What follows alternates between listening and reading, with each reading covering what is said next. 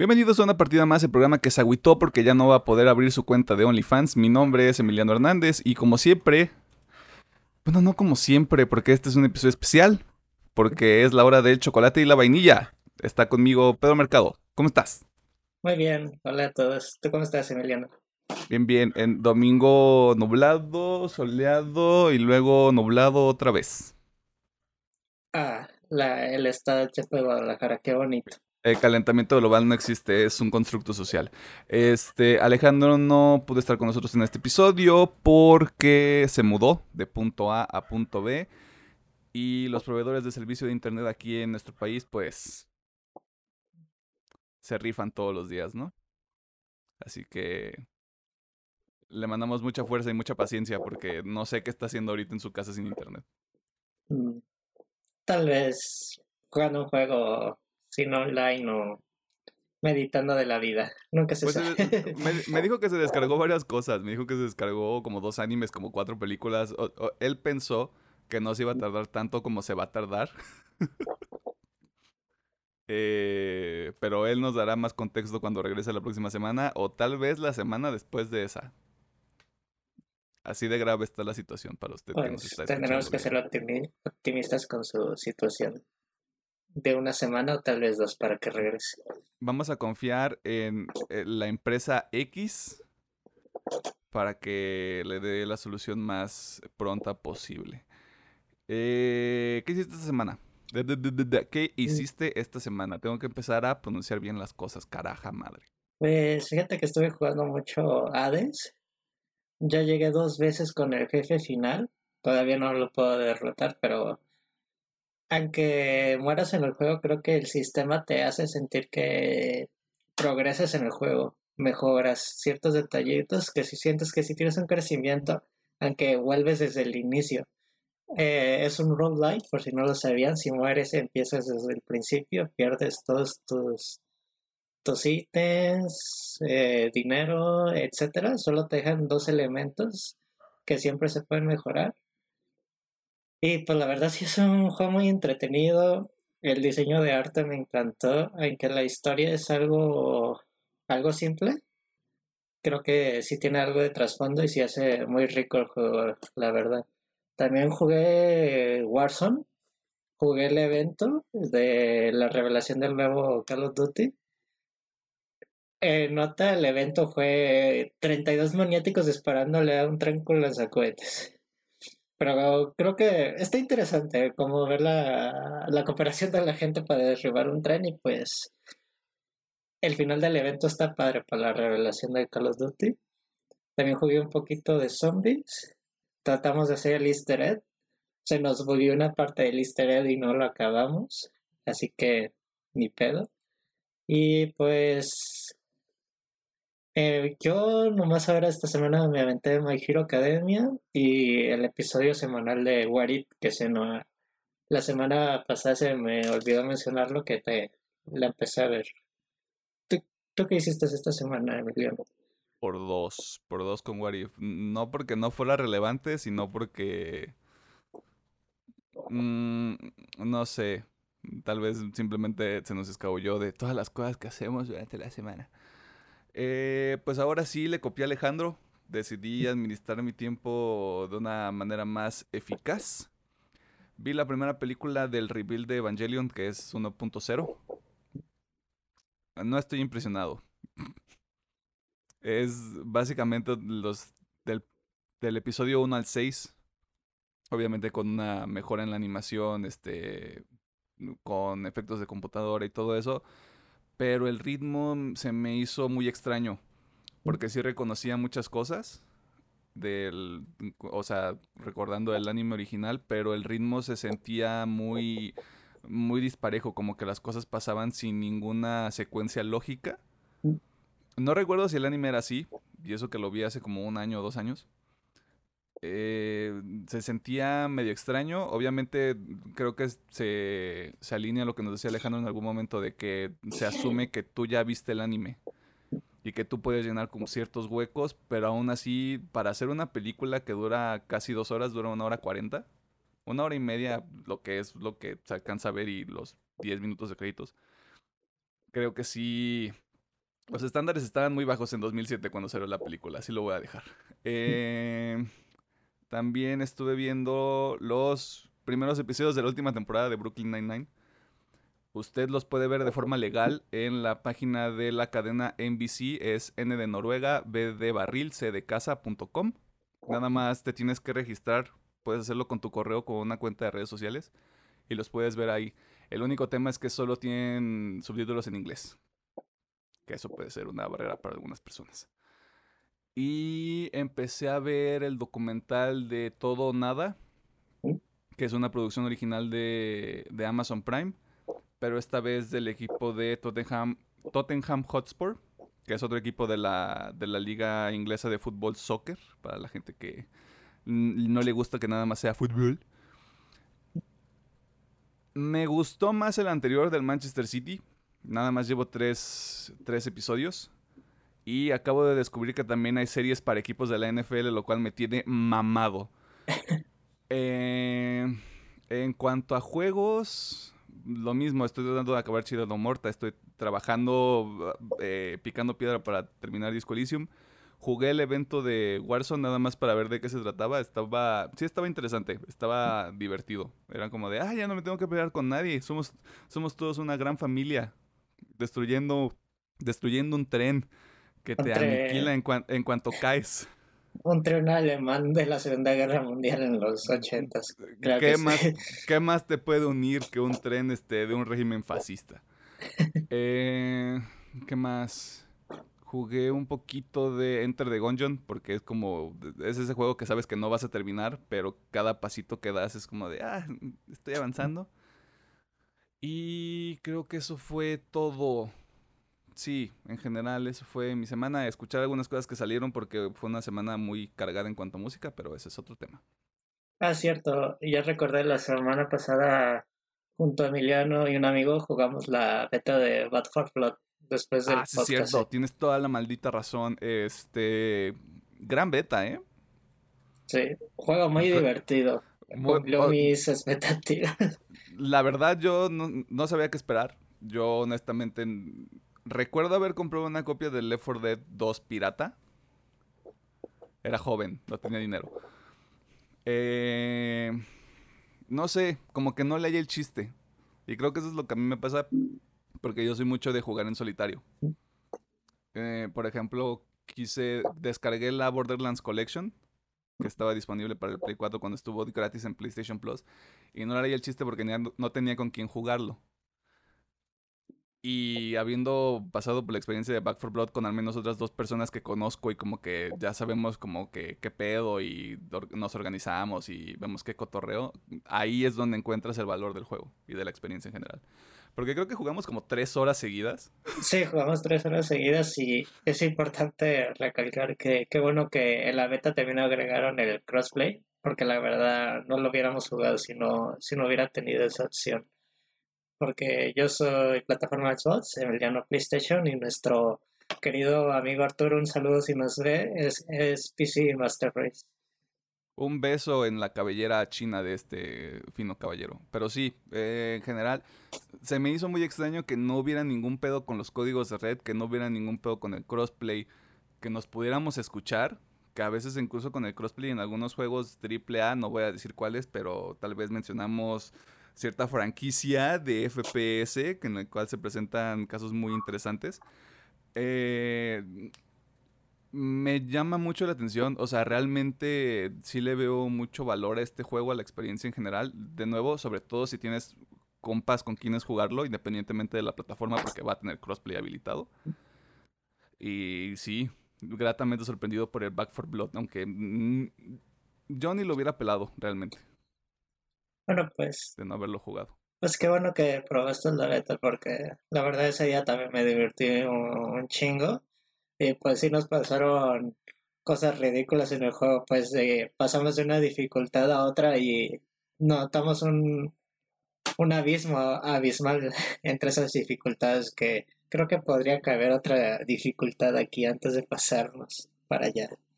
Mm, sí, pero también ya nos estábamos poniendo tronados. O sea, cuando, cuando percibimos esta, este cambio de dificultad, pues ya era como de. Ya nuestras granadas eran nivel 3 o 2.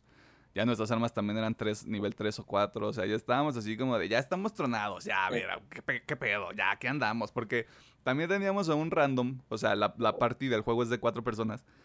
Y un vato que se quedó con nosotros como todas las, todas las tres horas que anduvimos jugando, al menos ese último round, que fueron como dos horas, dos horas y media casi, que se quedó con nosotros y también este, levantando su peso. No me acuerdo cuál era su usuario, pero un beso hasta donde esté. Eh, pero sí, yo creo que podría haber un paso intermedio en las dificultades, definitivamente. Eh, pero no creo que sea algo que rompa completamente la experiencia. Sí, creo que de hecho, creo que algo que no alcanzamos a mejorar es que cuando compras tus cinco cartitas base, te dejan comprar tres, tres mazos diferentes para mejorar las habilidades de tu personaje o del equipo en general. Creo que nos faltó llegar a ese pasito que no alcanzamos a, a descubrir, a descubrir porque literal fue nuestra primera y segunda ronda del juego. Sí, y aparte lo estábamos haciendo en la dificultad normal, o sea, son, eran tres dificultades en la beta. Eh, lo jugábamos en normal donde está habilitado el fuego aliado, lo cual pues eh, complica mucho las cosas. Eh, pero sí, creo que va a valer la pena este, que le pongan su atención a Back 4 Blood que sale el 12 de octubre. 12 de octubre. 12 de octubre en PlayStation 4, PlayStation 5, Xbox One, los Xbox Series y PC. Todo menos Discriminamos al Switch porque, porque nadie quiere usar el Switch. Ni siquiera Alejandro que tiene uno.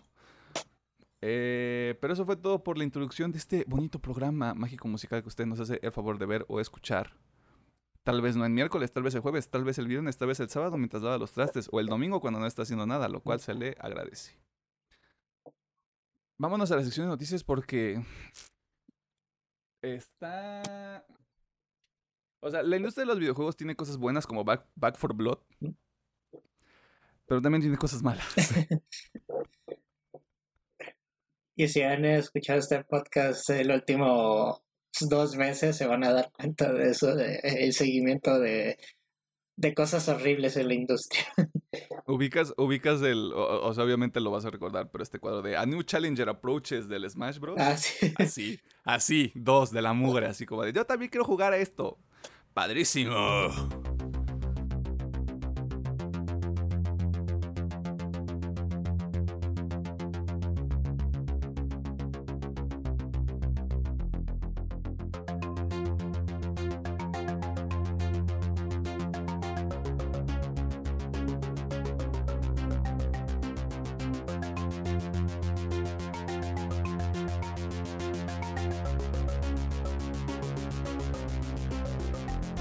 Nos encontramos en la sección de noticias donde te ponemos al tanto de las cosas más interesantes que suceden en el mundo del entretenimiento, la cultura popular y demás cosas ñoñas.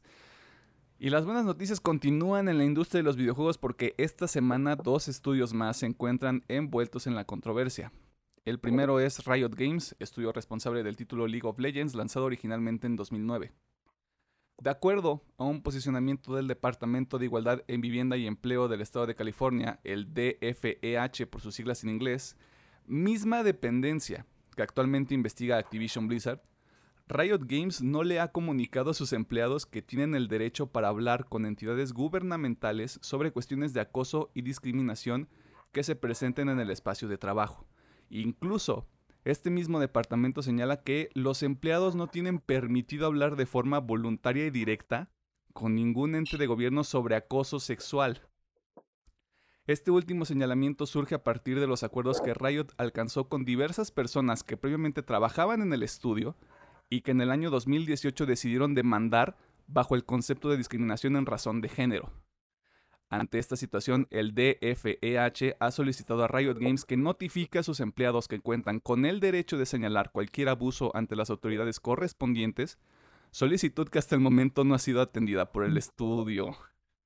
Por su lado, Riot negó estas acusaciones y detallaron que están comunicándose con ex empleados para, para explicar que en ningún momento hubo tal restricción. Este caso se sigue desarrollando ya que Riot aseguró que estaría dando réplica a las acusaciones de manera formal, sin embargo, hasta el momento de esta grabación no ha compartido ningún mensaje. El segundo caso de esta semana es Ubisoft Singapur. estudio que actualmente trabaja en el título Skull, Skull and Bones, ya que también está siendo señalado por situaciones de acoso sexual, las cuales, las cuales son solucionadas por el Departamento Interno de Recursos Humanos después de varios meses y resultan en penalizaciones mínimas para los infractores, además de presentar disparidad racial en los salarios e incluso bullying por parte de altos mandos. ¿Qué chingados les pasa? Esos comportamientos ya están siendo investigados por la Alianza Tripartita para Prácticas Laborales Justas y Progresivas, TEFAP por sus siglas en inglés, quienes estarán reuniéndose con empleados que se han visto afectados por estas situaciones y que podrían derivar en consecuencias que van desde el bloqueo del estudio para que no pueda tramitar visas de trabajo para extranjeros, hasta una investigación criminal completa para deslindar responsabilidades. O sea, todos decidieron hacer un cagadero así como de yo quiero ser quiero ser cool y hacerme notar, pero esta es la manera menos apropiada para hacerlo. Digo, hablando de Ubisoft, este juego Skeleton Bones lleva en el limbo, yo que sé, cuatro o cinco años y ahora sale esto a la luz, pues más que nada no puede estar Ubisoft. Si de por sí lleva dos años seguiditos de pura polémica con sus empleados, esto ya pues es es derramar más el vaso, porque ya está derramado literalmente. Me estás diciendo que tu estudio principal en Francia, en Canadá, en X país y en Singapur, todos muestran esta misma dinámica de acoso, bullying y falta de tratamiento en un ambiente sano de trabajo, pues en sí toda la institución está muy mal. En el, en el caso, hablando de Ubisoft y también de Riot Games con esas esos pequeños detalles de que está haciendo, mencionando Emiliano, de que hablar con o no con las instituciones. Sí, o sea, realmente lo de Riot, lo de Riot no es, no lo quiero minimizar, pero dentro de todos los males es el menor. Porque es, porque es nada más este tema de los tecnicismos, el lenguaje, la manera en cómo tú aseguras que los empleados saben que tienen ciertos derechos y que los pueden eh, accionar en el momento en el que ellos consideren conveniente. De todas maneras, Rayo también ya ha sido parte de la conversación por este tema de los casos de 2018, donde incluso ya creo que para 2019 habían recompensado a varias víctimas como con una cantidad de 10 millones de dólares, una cosa así. Y en el caso de, de lo que está pasando con Ubisoft Singapur, sí me llama mucho la atención porque hay un artículo de Kotaku. Mm, mm, eh, más que artículo, o sea, toda una pieza de investigación que usted puede encontrar ahí en el, sitio de este medio. Donde lo detalla, donde detallan todos estos comportamientos porque fue, fue gente, las fuentes anónimas que les llaman, que es gente que trabaja en ese estudio. Y pues está cutre. O sea, está, está muy cabrón. O sea, a mí me llama la atención. Sí, los temas acoso son, son, son, este, son peligrosos en el sentido de si esta es la cultura que se está fomentando desde hace mucho tiempo, el cambio ya habría tenido que, ya habría tenido que suceder hace tiempo. O sea, antes de todo lo que, lo que, lo que ha pasado en estos últimos tres o cuatro años me llama mucho la atención el tema del bullying y también el tema de la disparidad racial. o sea, el bullying es lo primero que deberías garantizar que no existe en un espacio de trabajo. Y todavía me dices que en un espacio internacional vas a animarte a meter pedos de disparidad racial en los salarios. O sea, güey, agarra el pedo. Esto ya no es, ya no son los 40, ya no son los 50, ya hay, ya hay otra mentalidad.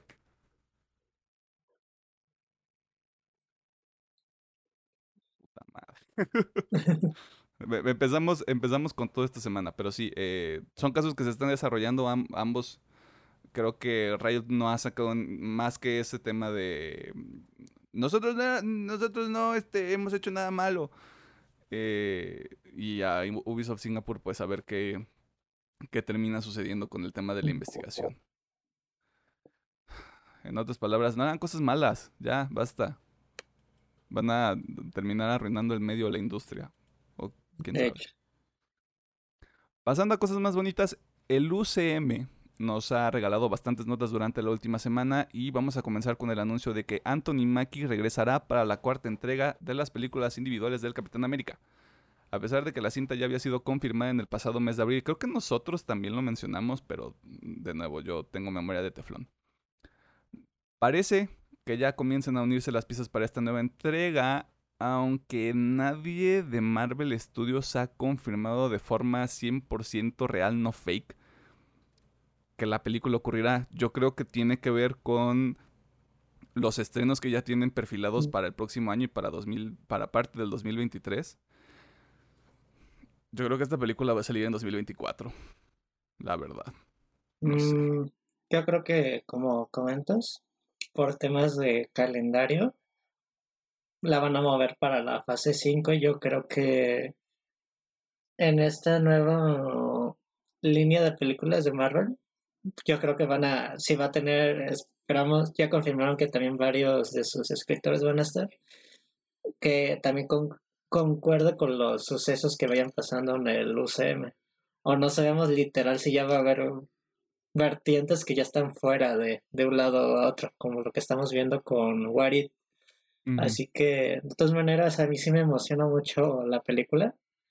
Creo que la platicamos aquí en el podcast de Falcon and Winter Soldier. Toda la construcción que tuvo el personaje de Sam y su construcción como el nuevo Capitán América sí es algo muy interesante. Y que sí, creo que sí está más chido verlo en una pantalla grande.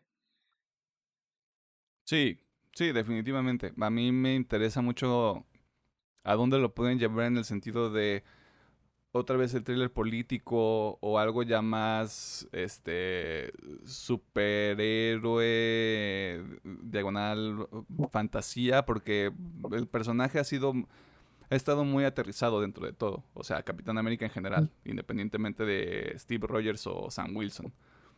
Creo que ahí lo interesante es ver en qué dirección lo quieren tomar. O tal vez contra el Power Broker, que no les vamos a decir quién es. Eh, puede irse también por ese lado la, la, película, otra vez regresar como a este tema del espionaje un poquito más, más aterrizado dentro de todo lo que es el UCM. Pero tendremos que esperar porque ni siquiera hay director. Lo único que sabemos es que Anthony Mackie regresa. Regresan los escritores de la serie de Falcon and the Winter Soldier. No hay así algo en piedra para Sebastian Stan, pero pues es muy probable que también regrese. O sea. Sí, sí vemos igual como la trilogía que en un momento era dupla y dupla, no y al final era el trío completo. Sí tiene sentido que los no quiero, en su momento sí fueron los Psychics, pero ya como literal, eh, San es el capitán, pero Bucky pues va a respaldar todo lo que necesite. San yo creo que de lleno sí va a regresar también Sebastián Stan. se complementan como personajes y como actores y tienen buena química, a mi parecer. Sí, tendría, tendrían que regresar, tendría que incorporarse de alguna manera en la trama porque ya, ya construiste esa dinámica justamente en la serie. Ya, ya diste como este pedo de yo voy a estar ahí para cuando me necesites, bro. Ahora es nada más cuestión de que lo hagan real. Otra nota que rompió las redes es que Riri Williams, conocida por su alter ego Ironheart en los cómics, aparecerá en la cinta Wakanda Forever, secuela de Black Panther del 2018. Esta información fue confirmada por el mismo Kevin Feige, quien explicó que Dominic Thorne, actriz que interpretará a Williams, comenzó a grabar su participación esta misma semana. Así que no tendremos que esperar mucho para ver a la próxima Iron Person del UCM. Y... Ah, ¿quieres decir algo? Em, digo, espero que... No sé cómo va a entrar esta chica, capaz que va a ser wakandiana, no lo sé. O tal vez va a ir por una misión de, de War Machine, no sabemos. Pero me imagino que ojalá que dentro de la película tengo una buena introducción y también estamos a la expectativa de Wakanda Forever. No sabemos cómo el tratamiento de la película vaya a tener con el, pues, el fallecimiento del señor Chadwick Boseman. No sabemos qué rumbo va a tomar la película en ese aspecto. Pues parece, parece, por lo que he leído, no tengo los pelos de la burra en la mano, eh, me parece ser que lo van a enfocar como a, como a Wakanda, como un personaje y a, ya toda la gente. O sea, como el tema de la comunidad, de de cómo de cómo impacta de alguna manera la falta de T'Challa, porque creo que el personaje como tal ya no va a participar dentro de este universo. Me imagino que por respeto a Chadwick Boseman. Pero parece que va a estar más enfocado a este tema de unidos somos más fuertes. Como de todos colaboramos para que esto siga funcionando de alguna manera. Aunque también Shuri como Black Panther no lo descarto. Tampoco. Hay que ver qué sucede en ese tema. Porque Black Panther, Wakanda Forever sale el próximo año. Próximo año. Creo que es a finales. Wow. Expectativa. Y para terminar, un evento curioso se presentó en la premiere de Shang-Chi esta semana, ya que se pudo ver al actor Ben Kingsley en la alfombra roja. Y usted pensará, ¿y ese men qué onda o qué? Bueno, tal vez usted tiene la dicha de haber olvidado Iron Man 3, pero para algunos sigue siendo el mandarín chafa. Personaje que fue introducido en la tercera entrega del Hombre de Hierro en el 2013, aunque meses después se confirmó la existencia del verdadero mandarín a través del corto All Hail the King, y quien ahora será el personaje, el villano principal de la película de Shang-Chi. Yo pronostico un cameo y que le van a dar cuello a este brother. Mm, probablemente el mandarín original va a matarlo por hacer burla a su personaje posiblemente. Yo lo veo muy probable. No lo vería tan descabellado. No, no sé cómo. Digo, creo que sí estaría padre de, de, ver, pero, es, pero también sería de Marvel. Ay, bueno, hay que olvidarnos de esto, chicos. Ya, ya, ya lo matamos, ¿sí? Mm, sí, como. ¿Cómo es este pedo de Kylo Ren mata el pasado para. Ah, no me acuerdo. Deja morir el pasado. Deja morir el pasado. Ya, tienes, tienes toda Mátalo si es, si es necesario. Tienes toda la maldita razón. Este, yo creo que va por ese sentido. Nada contra Iron Man 3. Opinión completamente personal, se me hace la menos fuerte de la trilogía de Iron Man. Y eso que ahí está la 2, o sea. tampoco es como que, uh. Oh, Dios mío. Pasando a otros temas. Halo Infinite sigue siendo uno de los títulos más importantes de este año porque juran y perjuran que sale en el 2021. Esto de acuerdo a la gente de 343 Industries. Sin embargo, esta semana cayó una bomba con relación a la última aventura de la saga de Halo, porque se reportó que el juego base no saldría completo. En otras palabras, usted, fan del chef maestro, no podrá disfrutar de todo Halo Infinite desde su lanzamiento. Pedro, ¿qué nos puedes decir sobre esto? Bueno, cada, cada final de mes se lanza un boletín mensual por parte de 343 donde nos hablan de, cómo va el desarrollo del juego y para que la comunidad se involucre más. Nos habló de varios aspectos generales que voy a tratar rápido, que durante el fly, o sea, la beta, así la llamaron, se jugaron más de un millón de partidas con bots, dos millones de enfrentamientos. Se espera que el siguiente fly tenga un 20% de mejora en PC. Mm, se dicen nuevos puntos de recarga. También nos mencionaron que escogieron a los bots para que hubiera más partidas simultáneas para calar los servidores de dicho juego, para que en el momento del lanzamiento no tuvieran problemas de servidores saturados o que totalmente errores de juego. El, siguiente Fly Beta se dice que va a tener más invitaciones y ya va a estar habilitadas las acciones de jugador contra jugador. Y se nos dice que va a haber 4 contra 4 y Victim Battle, que sería el modo 8 contra 8 por si nunca han jugado Halo. Y ya se nos habló de lo que causó en la comunidad algo de revuelo. En el lanzamiento de la campaña no se va a tener al principio del juego la, el modo cooperativo o pantalla dividida ni en forma local ni online. Se dice que va a llegar hasta el segundo pase de batalla por complicaciones para la adaptación con el Xbox One. Y quieren que este modo llegue a todas las plataformas por igual al mismo tiempo, así que decidieron que en el segundo pase de batalla llegaría este modo. También se nos mencionó que el Forge llegaría hasta el tercer pase de batalla, posiblemente tres o cuatro meses después. Forge es el modo de edición de mapas donde ustedes pueden modificar mapas de multijugador o crearlos desde cero con varias herramientas.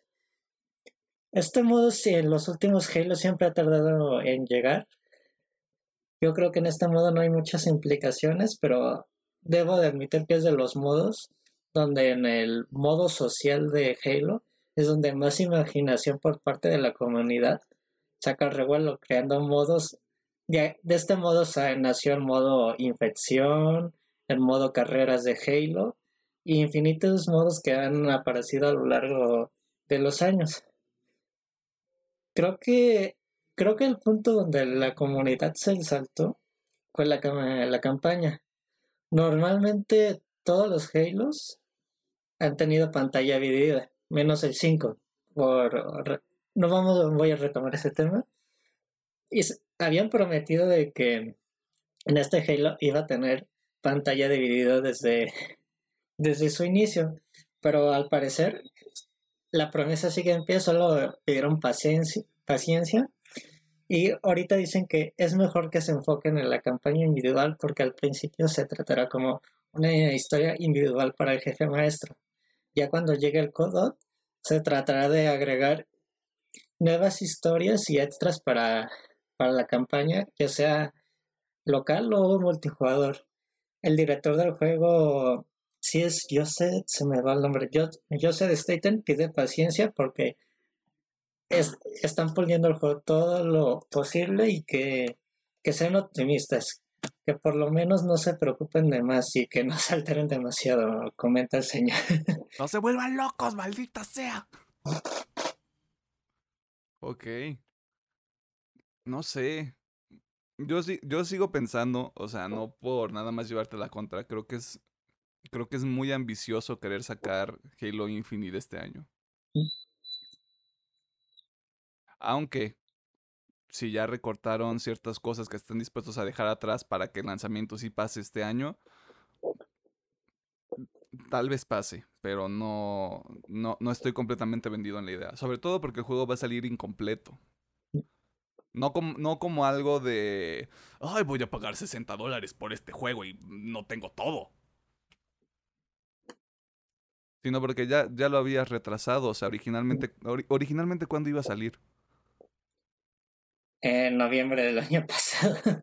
Los, sabemos, o sea, me imagino que el bicho horrible también sigue teniendo influencia en el tema del desarrollo de videojuegos, pero aún así, o sea, un año completo. No lo sé, bro. Yo creo que posiblemente si deciden retrasarlo sea solamente la campaña, porque sabemos que el multi va a ser free to play. Free to play.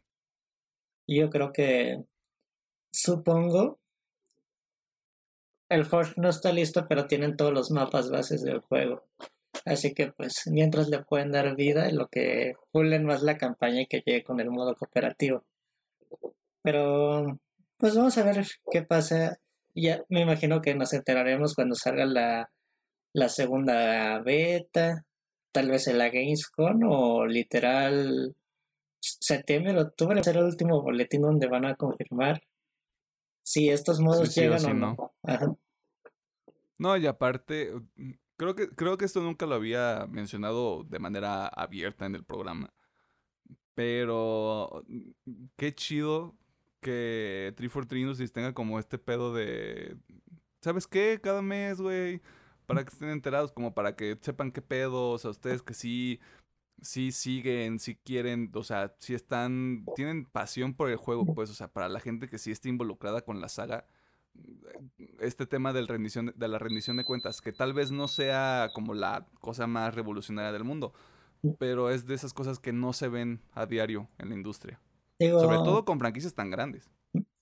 Está, digo, padre, yo que sí me meto a leer los boletines, obviamente son páginas muy largas, si no les gusta mucho leer, creo que sí se les va a dificultad, pero también suben pequeños detallitos que hacen la página más interactiva de, por ejemplo, hace unos meses pusieron capturas de, del juego y de la comparativa del campo de visión, eh, cómo se ve en One, en el Series X, en PC. Algo que también me gusta es que también cuando hacen las pruebas de sonido, que literal van a, al desierto a disparar las armas para crear los nuevos efectos. Es como que algo muy padre. Y también algo extraño que me gustó de los últimos boletines. No sé si eran efectos de arma o de ambiente. Destruyeron un piano, le pusieron hidrógeno, no sé qué clase de efecto querían hacer, pero sí se me hizo como que muy interesante que ah, pongan a disposición del público esas pruebas de sonido y etcétera, de gráficos, cómo trabaja el estudio, etcétera. Imagínate, llegas un día a trabajo en 343 Industries como ingeniero de audio o algo de audio. Y es como, ¿de qué vamos a hacer hoy, chavos? Ah, pedimos un piano y lo vamos a tronar. Buenos días, tómate un café. Agarra, agarra tus lentes de seguridad, tus guantes y vámonos, papi. Con los micrófonos y listo. Pon los micrófonos y mira, ahorita vemos qué pedo. ¿Cómo, cómo le decían a Arenita en Bob Esponja? Cuando era la de sonido. Ah, el boom. Tal vez aquí aparezca el clip mm. para que. Y va a tener alguna especie de edición para que no nos. Este. Cagoten por los derechos. Véalo en YouTube. Porque seguramente lo está escuchando y tal vez aquí en la edición de audio no salga. Pero en el video sí va a estar bien cagado. Eh, entonces, ¿qué? Predicción. ¿Si sale este año o no sale este año? El multi sí sale. La campaña sí lo pongo a discusión porque sí dijeron que son dos entes independientes que son del mismo juego, pues, pero ya dijeron, pues free to play sí, ahí va a estar para todo el mundo y la campaña, pues, aguántanos un ratito. Posiblemente lo vea así, ojalá sí salga el juego completo de lleno. Y la verdad sigo esperando lo mejor para el juego. Ya no me acuerdo si son 6 o 7 años el último Halo en FPS, porque luego salió el Halo Wars, pero ese no lo cuento porque sí lo cuento para el lore y la historia, pero es un juego de estrategia y no sé el, el juego que le gusta a todo el mundo. Yo, a mí sí me gusta, pero entiendo que para muchas personas los juegos estratégicos sean matarse mucho la cabeza o dedicarle mucho tiempo a una partida. Creo que, creo que Guardian salió en 2015. 2015. Sí, sí, seis años.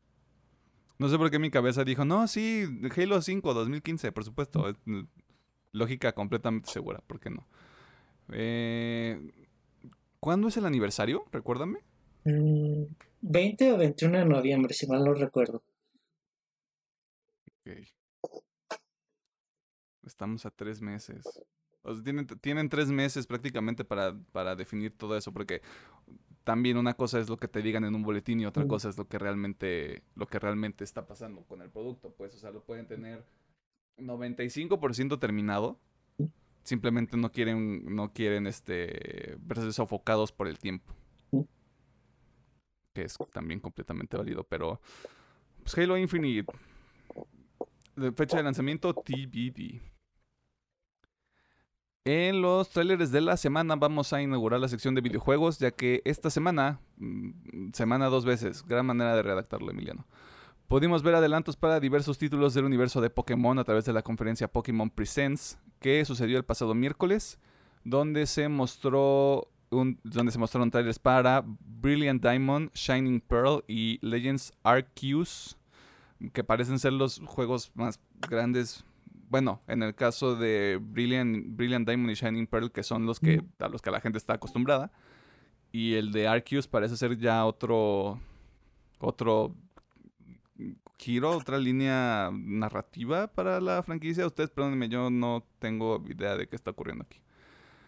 Eh, por otro lado, usted ya puede encontrar el primer vistazo a Vanguard, la siguiente entrega de Call of Duty que estará disponible en noviembre y que nos regresa a la Segunda Guerra Mundial. Por último, si Alejandro estuviera aquí, también le haría la invitación. Eh, le invitamos a ver el tráiler diagonal gameplay de Black Myth Wukong. Un título que promete mucho y que ha fijado altas expectativas, sobre todo para la gente que gusta de la franquicia Souls. Eh, me quiero detener aquí un poquito porque creo que vale la pena dar ese contexto. Me decían tú y Alejandro que es, el juego está siendo desarrollado por un estudio chino. No quiero decir una cosa equivocada. Sí. Correcto. Llama, llama y llama la atención porque es prácticamente algo que salió espontáneo. O sea, eh, que, o sea, ¿en,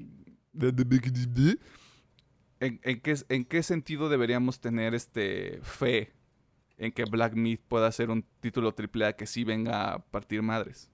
Bueno, tenemos dos gameplays oficiales donde se nos muestra un poquito de las gráficas y el sistema de juego. Si vieron el último, creo que a mí lo que más me impresionó es que los jefes son muy muy interesantes, muy, muy, muy visuales, dragones, gigantes, etcétera, transformaciones. Creo que la cosa es que conocemos muy de lleno los juegos, digamos, de estudios europeos, japoneses, están de Estados Unidos, pero creo que es la primera vez que va a haber un juego de la cultura China en general, de toda su mitología, de, dioses y mitos, etcétera, por primera vez y que también es un estudio original de, del mismo país y que tienen una forma de trabajo muy diferente. Sabemos que se enfocan totalmente para el mercado móvil. Yo creo que es interesante que estén haciendo un juego AAA porque no es un mercado y creo que sí se está viendo de que estos juegos de desarrollo chino ya los están adaptando para de celular a consolas. Digamos, el caso creo que más popular es el Genshin Impact, el Crossfire, que próximamente también va a salir un juego más en forma para consolas, y un juego tipo carreras Mario Kart. Ahí la verdad no me acuerdo el nombre, pero ojalá que sí esté padre el juego la verdad se ve muy ambicioso, por eso no me quiero hacer tanta expectativa. Al final no, no sabemos lo que vayan a entregar. Estoy usando un Real Engine 5, eso también quiere decir que tiene la vara muy alta. Pero también me preocupa ya cuánto van a pesar los juegos que ya estén totalmente desarrollados para las plataformas actuales. Un tera. Eso sería algo preocupante. Mm, estoy aventando cosas a la pared porque sí llama la atención. O sea, no, no he visto yo el tráiler de, de Wukong, nada más para no decir el, nombre, el título completo. Eh, pero de acuerdo a lo que ustedes me decían, para mí era como de... Qué interesante. Y qué inesperado en algún sentido que esto surgiera de manera tan orgánica, por así ponerlo. En otros temas, hay un tráiler final para Eternals, la próxima película de la fase 4 del UCM que veremos en noviembre y que explica por qué no hemos visto a estos personajes hasta este momento. La antología Visions de Star Wars publicó su primer avance oficial y por último hay un adelanto para Why, The Last Man, adaptación del cómic que fue publicado en 2002, donde un hombre es el único sobreviviente de un evento cataclísmico que erradicó a todos los mamíferos con el cromosoma Y, es decir, a todos sus semejantes masculinos, y debe navegar este nuevo mundo donde quienes han sobrevivido trabajan para mantener el mundo a flote. Ah, y el protagonista tiene un mono capuchino como acompañante. Claro que sí, cómo no. Tarea de la semana. Mm, son dos, para mí la verdad es Eternals, porque sí lo veo como una propuesta diferente de Marvel. Yo vi un tono muy diferente, ya sea en cámara, fotografía, pero también lo sentí en, el, en la historia. Sí le veo mucha mitología a esta película, de los, digamos, semidioses y dioses de Marvel. Y pues Visions me llama la atención porque es una antología y creo que en el tráiler me lo manejaron muy bonito con la música que pusieron para causarme más expectativa. Cabe recalcar que unas partes que sí son muy se ven muy ridículas, muy ánimo, pero se entiende. Y creo que qué bueno que lo ponen desde el principio para que la, la gente no se altere que no son canon estos estos episodios. Sí, que, no vayas con esa expectativa de, ¡ay, Skywalker! No. Digo, a mí el que me interesa es el, para escucharme mamador el de que al estilo samurai, ¿cómo es este señor? Akira Turisawa, el, de los filmes de Samurai. Usted sabe quién es y si no, ahorita lo vamos, vamos a poner su título en grande en la pantalla. Sí, que es, en el episodio se ve que está tratado con un dibujo muy trazado en blanco y negro donde solamente los sables de luz tienen un color dentro de este episodio. Suculento. Para ti, ¿cuál fue tu, tu tráiler del SNN? Me interesa el guay de Last Man. Eh, porque, mm, no sé, yo tengo un pedo con distopias y ambientes postapocalípticos. Y aparte lo que me interesa es que aquí o sea, dentro del contexto de la serie, que creo que se me olvidó mencionarlo. O sea, sí, los entes masculinos mueren por trama, pero son las mujeres las que tienen que este, trabajar para que el mundo no se caiga a pedazos, pues. Me interesa mucho la dinámica de básicamente cómo es, cómo es eso, porque creo que es un concepto que no se ha visto, y si se ha visto antes, pues perdónenme. Pero en lo particular es algo que sí me llama la atención. No tanto por vamos a dedicar, vamos a dedicar a los hombres o vamos a ver cómo las mujeres lo pierden, ¿no? Sino como de la condición humana, o sea, cómo, cómo, un grupo de personas se enfrentan a un evento de esta naturaleza, o sea, algo que no habían visto antes y algo que realmente pone en peligro a todo el mundo. Y no tiene que ser un monstruo, y no, no tienen que ser alienígenas, simplemente algo sucedió y no saben qué fue. O sea, el tema de la incertidumbre. A mí me, me genera mucho interés. Lo malo es que solo va a estar en Hulu, así que mm. tendré que buscarla por otros medios. Me imagino que a lo mejor llega a otra plataforma por. Alguna de las 17 plataformas, pero no voy a contratar una plataforma más, gracias. Eso fue todo en la sección de noticias. Eh, si hubo algún tema que te llamó la atención, alguna nota que se nos olvidó, está la sección de comentarios en YouTube y están nuestras redes sociales. Vámonos al tema de la semana porque va a estar muy divertido.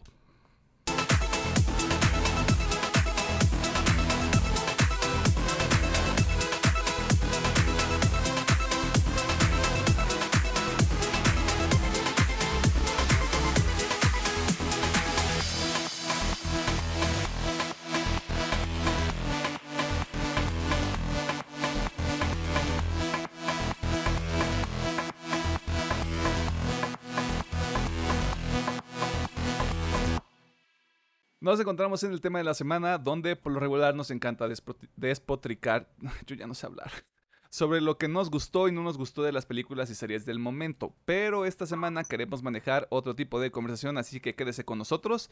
Tal vez valga la pena para usted, dama, caballero, vehículo motorizado que escucha o ve este programa. En nuestra relativamente corta vida, hemos visto cómo varias propiedades intelectuales han surgido y han sido olvidadas por el paso del tiempo. En nuestro caso particular existen ciertos universos que nos gustaría ver nuevamente, eh, ya sea en series, películas, videojuegos, cómics, lo que fuere. Y esta semana vamos a platicar sobre algunas de estas propiedades o sagas que nos gustaría que regresaran. Vale la pena aclarar que algunas de nuestras menciones tal vez regresarán pronto, tal vez hace, poco que finalizaron, o nuestros sueños guajiros no son más que eso sueños e ilusiones, pero no olviden que este es nuestro programa y nosotros ponemos nuestras propias reglas, así que si quieren hacer su propio programa y poner lo que ustedes quieran, también son bienvenidos a hacerlo. Nada más no nos hagan competencia, por favor. Em, habiendo dicho eso, ¿quieres empezar tú o empiezo yo? Ok. Eh, yo quiero empezar con un juego. Ok. Va a tener un remake, pero creo que mucha gente pienso como ellos que no vaya, no se ve muy bonito por el momento. Ah, caray. Eh, quiero, yo me gustaría que regresara la saga de Prince of Persia. Ok. En, un juego para, ya sea, sea para tal y vieja generación, pero con unos gráficos ya, digamos, del último Assassin's Creed. Y bien ambientado, pues sabemos que va a haber un remake los el remake, los escenarios, el mapa se ve muy bonito, que respetan mucho el juego original, pero en el diseño de personajes creo que ahí les falló un poquito. Y se me hace raro que Ubisoft en ninguno de sus tres principales de, decidiera tomar, tomarse a cargo del remake y dárselo a un estudio secundario en la India. Nada en contra del estudio, pero yo creo que para mí la saga sigue teniendo renombre. Si no existiera este juego, no existiría Assassin's Creed, por ende, porque en mecánicas de, digamos, de combate y de escalado son muy similares que también con el tema del parkour, si quieren tomarlo. Me gustaría que hubiera un nuevo juego de la saga, pero pues primero va a tener que salir el remake y yo creo que va a tener mucho que ver el éxito del remake para que pueda haber un nuevo juego o no. Y digamos, a mí eso sí me preocupa, pero me gustaría que Ubisoft recuperara el interés en esta, en esta franquicia, personalmente. ¿El, ¿El remake es del primer juego o es de uno en específico? Del primer juego. Ok. Solo no quiero verme como un imbécil porque yo no soy fan de Príncipe de Persia. Este, pero ¿es las arenas del tiempo o es otro? Es las arenas del tiempo. Según yo, el segundo es Two Swords o Two Wars, no me acuerdo, donde el segundo es donde tienes una maldición y te transformas en el otro ente que está también tomando poder de tu cuerpo. Ok. Pues mira, eh, ¿hay fecha para el remake? Ah, es que e, esa es otra cosa. Retrasaron el remake. Se supone que iba a salir a finales de este año. Pero como causó mucho conflicto entre la comunidad de gamer en general por los temas de el diseño de personajes y animaciones, como que decidieron retrasarlo para mejorar. Aparte, Príncipe de Persia es franquicia de los 2000, ¿no? De los 2000, sí. recuerdo, recuerdo que hubo otro juego, creo que, creo que fue en 2009, que fue esta especie de reboot, remake, y que al final del día pues no funcionó tan bien, o no pegó tan bien como se quería. De hecho, es importante, quiero recalcar que en el desarrollo de estos juegos se convirtió, se convirtió en lo que hoy es el primer Assassin's Creed que tomaron elementos de, digamos, de la venganza y de un culto de asesinos. Y dijeron, no, de aquí podemos sacar otro juego diferente a la saga del Príncipe de Persia. Y pues, por si querían ese dato curioso, pues. Ahora ya tienen este otro dato para compartir en sus conversaciones. UPM, un programa cultural. ¿Algo más que quieras añadir en la nota del Príncipe de Persia? Em, ojalá que el remake, lo que lo, en el aspecto que lo estén puliendo, sí esté bonito y deje conforme a la comunidad que digamos que es realista, pues lo que saben lo que es un desarrollo de juego y no tiren caca por tirar caca, pues eh, sean realistas en lo que se hace en un trabajo de este tipo. Creo, creo que el ecosistema se ha ido a ese, hacia ese lado, ¿no? O sea, en el sentido de vamos a ser un poquito más conscientes de cómo es la construcción de un juego. E incluso los mismos desarrolladores ya, ya no sienten que es tan tabú el decir, ¿sabes qué? Es que sí toma tiempo. O sea, para ti la experiencia final dura... ¿Cuánto dura un juego genérico? ¿15 horas, 20 horas? Sí, un problema. Hablando de, hablando de una campaña, una historia, bla, bla, bla. Todo el tema de las mecánicas, cinemáticas, actores, secuencias, todo eso, o sea, multiplícalo por 300 mínimo, o sea, es, mucho tiempo el que se emplea para construir algo. Y de nuevo, no es por golpear un caballo que ya está muerto, pero la, coyuntura en la que estamos ahorita también dificulta o entorpece algunos de los procesos que se hacen en el, en el día a día de desarrollo. Así que es muy probable que sigamos viendo retrasos. Creo que es mejor a veces que ni siquiera haya fecha en el sentido de seguimos trabajando en él, ustedes lo van a ver próximamente, no se apuren, ni se vuelva loco. Pero también te da más margen de maniobra. Así lo veo yo. Habiendo dicho eso, mi primera opción ya tiene un remake confirmado. ¿Cuándo va a salir? ¿Quién sabe? Yo estoy apuntándole 2023-2024. Es Dead Space. En pocas palabras, Dead Space para mí es lo que Resident Evil 2 o 3 fue para mucha gente. Fue... Jugué Resident Evil 5 antes, que, antes o al mismo tiempo que estaba jugando Dead Space, pero Resident Evil 5 ya no era, ya no era survival horror. Ya era más acción. Por el amor de Dios, le pegas una piedra en el acto final. Eh,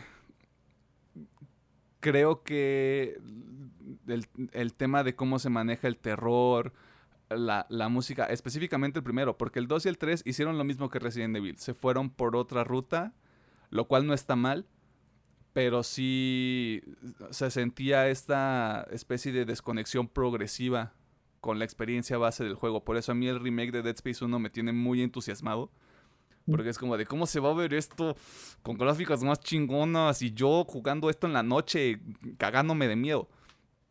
Eh, ¿Por qué es eso? Eh, la, atmósfera del primer juego, los corredores oscuros, las luces, cómo, cómo funcionan, no funcionan, la, la música cuando salen los, los necromorfos, o sea, todo en general, toda la experiencia está construida de una manera donde sí pasan algunas cosas medio mm, Resident Evil 5, por así ponerlo. Pero en general es una experiencia muy... En su momento era algo muy diferente y, en su y era como esta mezcla del el concepto de alien, pero vamos a poner, vamos a hacerte sentir un poquito más vulnerable y a medida que pasa el tiempo ya te conviertes en toda una máquina para destruir necromorfos, pues se te baja el, se te baja el terror, que es lo que pasa con, con los juegos de este, de este género. Pero sí, al principio yo me cagué de miedo. Yo esa mierda no la jugaba si no era de día. lo siento, yo soy esa persona. Eh, pero yo lo comparo mucho con eso. O sea, yo entiendo por qué para mucha gente Resident Evil 2, Silent Hill 2, eh, no se me ocurre otro porque solo esos dos se me vinieron a la mente. Son muy icónicos para mucha gente. O sea, puedo, puedo entender eso habiendo experimentado algo como Dead Space. Y maldita sea, yo quiero esa mierda en mis manos, pero me voy a tener que comprar un PlayStation 5. Lo cual complica un poco las cosas. Pero sí, en términos generales, espero que sea el relanzamiento de la franquicia. Espero que le vaya bien al título. Porque hay potencial para hacer, para hacer otras cosas. Tal vez retomar ideas de, toda la trilogía. O hacer algo, algo que se vaya en otra dirección. Pero que tengan la oportunidad de trabajarlo. Digo, qué bueno que EA esté recuperando sus franquicias que tenía no en el bote de basura, que las tenían en el almacén ahí llenas de telarañas. Qué bueno que dijeron, pues un Dead Space, ¿no? Hacemos el remake, ya sea, no sé si va a ser muy apegado al original o tal vez van a hacer algo como el Resident 2, que tampoco estaría mal para darle más personalidad al juego, porque por lo menos en el teaser se ve que sí están recuperando todo la esencia del primer juego. Las luces parpadeando, eh, el, digamos, la, la estación, eh, ¿cómo es? Y, eh, el, el, Ishimura. El Ishimura, que hasta en unas partes ya se había oxidado, lleno de, de sangre, masa corporal de los necromorfos. Y de hecho, hasta la respiración de, de Isaac le da mucha personalidad al juego, porque Sí, es un ingeniero que está atrapado en una pinche estación especial con pinches monstruos alienígenas. Sí, o, sea, hay, hay, hay un aspecto ahí muy interesante que sí pueden explorar si esto es nada más el, primero de otra trilogía, que ya es este pedo del, ahora sí, estrés postraumático real. Porque lo que de alguna manera está en el, en el Dead Space 2 y en Dead Space 3 ya le dan como un giro en otro sentido. Yo creo que aquí ya es ya es construir también eso, o sea, el daño en la psique que te provoca enfrentar una experiencia así. Por eso, hay tantas cosas que pueden pasar, pero como no sale todavía, no sé. Eh, pero sí, Dead Space. Dios bendito, por favor, dame la oportunidad de tener un Play 5. También apoyo a la noción para probarla en el futuro. También me emocionó mucho cuando anunciaron el juego. Esperemos que, de nuevo, sigo apuntando 2023 porque sigue en desarrollo. Lo está trabajando EA Motive. Lo que mostraron en el EA Play de junio, julio, me parece que fue julio.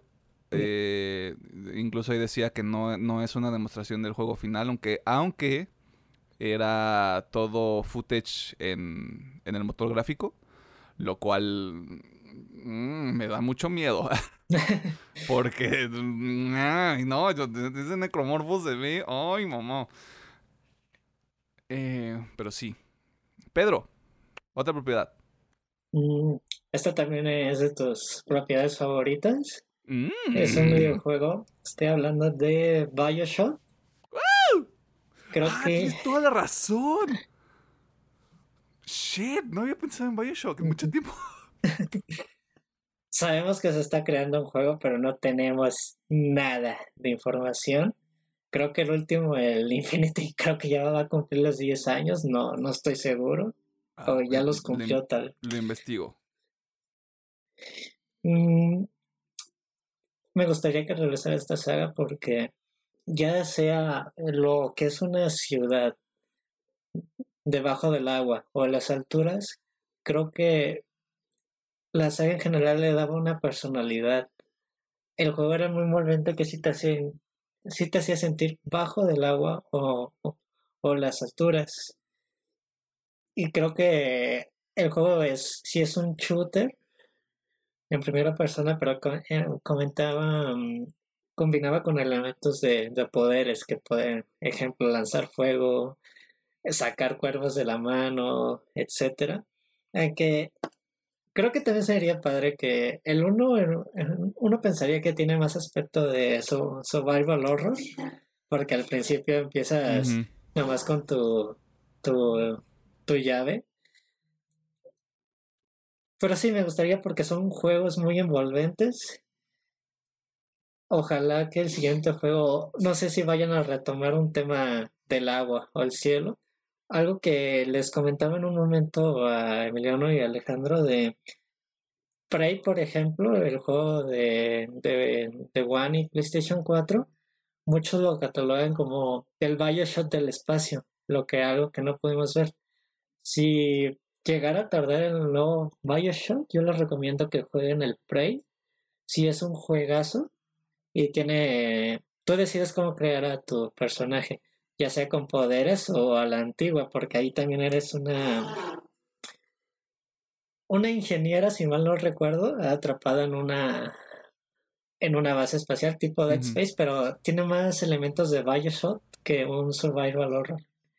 First person shooter, criaturas extrañas, te sientes totalmente en el espacio, en una nave totalmente desolada y llena de locos, digamos, también como en el, en el Bioshock. Espero que sí. Es muy pronto para decir que ojalá salga en tal año. Con que nos digan, aquí está el primer teaser y seguimos trabajando en ello, como comenta Emiliano. Me acuerdo que se abrió un estudio, por cierto, este, antes de meterme en ese tema. Infinite salió en 2013, o sea, ocho años. Ocho años. Ya va a la primaria, o sea, ese niño ya, ya, ya sabe qué pedo. Este, no me acuerdo del nombre del estudio, pero recuerdo que ya había un estudio que estaba así como de ya estamos, estamos haciendo otro Bioshock, güey, y va a estar bien chingón, y les va a gustar, y nueva generación, y no sé qué, y después de eso, nada. Pero, ah, Bioshock. Ah. Hace mucho tiempo que no pensaba en Bioshock. Pero sí, gran juego, alto juego. Bioshock Infinite, de las mejores experiencias de la generación pasada. Ah, y los DLCs de Infinite, chulada de ah, expansión, ¿eh? ¿eh? Sí, sí, sí, sí, No sé qué fue eso, pero sí, o sea, concuerdo completamente. O sea, cuando los terminé, sí fue como de Anuma, Anuma, Anuma. ¿Qué está pasando? Pero sí. No sé, todo depende de qué tan avanzado esté el desarrollo de ese proyecto Bioshock 4, podemos llamarle. ¿2024? o sea, bajo el, entendido de, bajo el entendido de que no hay, podría no haber nada. O así bajita la mano. 2023, perros. What up? Porque creo que era, creo que era Project Icarus, no sé por qué estoy pensando en Project Icarus. Me estoy, me estoy equivocando, no sé, creo que este no es el momento para investigarlo tal vez después. Eh, ojalá, ojalá y si regrese.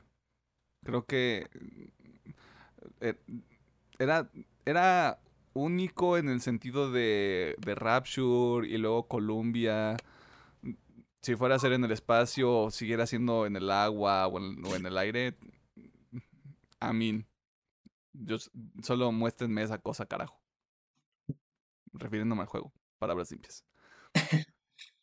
Mm, me voy a pasar a otro tipo de medio. Ok. Mm, recordé este anime cuando estábamos haciendo esta lluvia de ideas como de si sale el tema, no sale el tema. Medabots. Mm, me parece que originalmente salió en el 99, 98. Y creo que acá llegó como en los 2000, 2003, 4, 5, algo así. ¿De qué era este anime? Básicamente era una copia de Pokémon, pero tu Pokémon no era un animalito, era un robot que se transformaba. Y que funcionaba a través de una medalla. Yo sé, esto suena bien ánimo. Y, yo, y también puede ser un poco este cobertura de nostalgia. Pero esa mierda era buena, güey.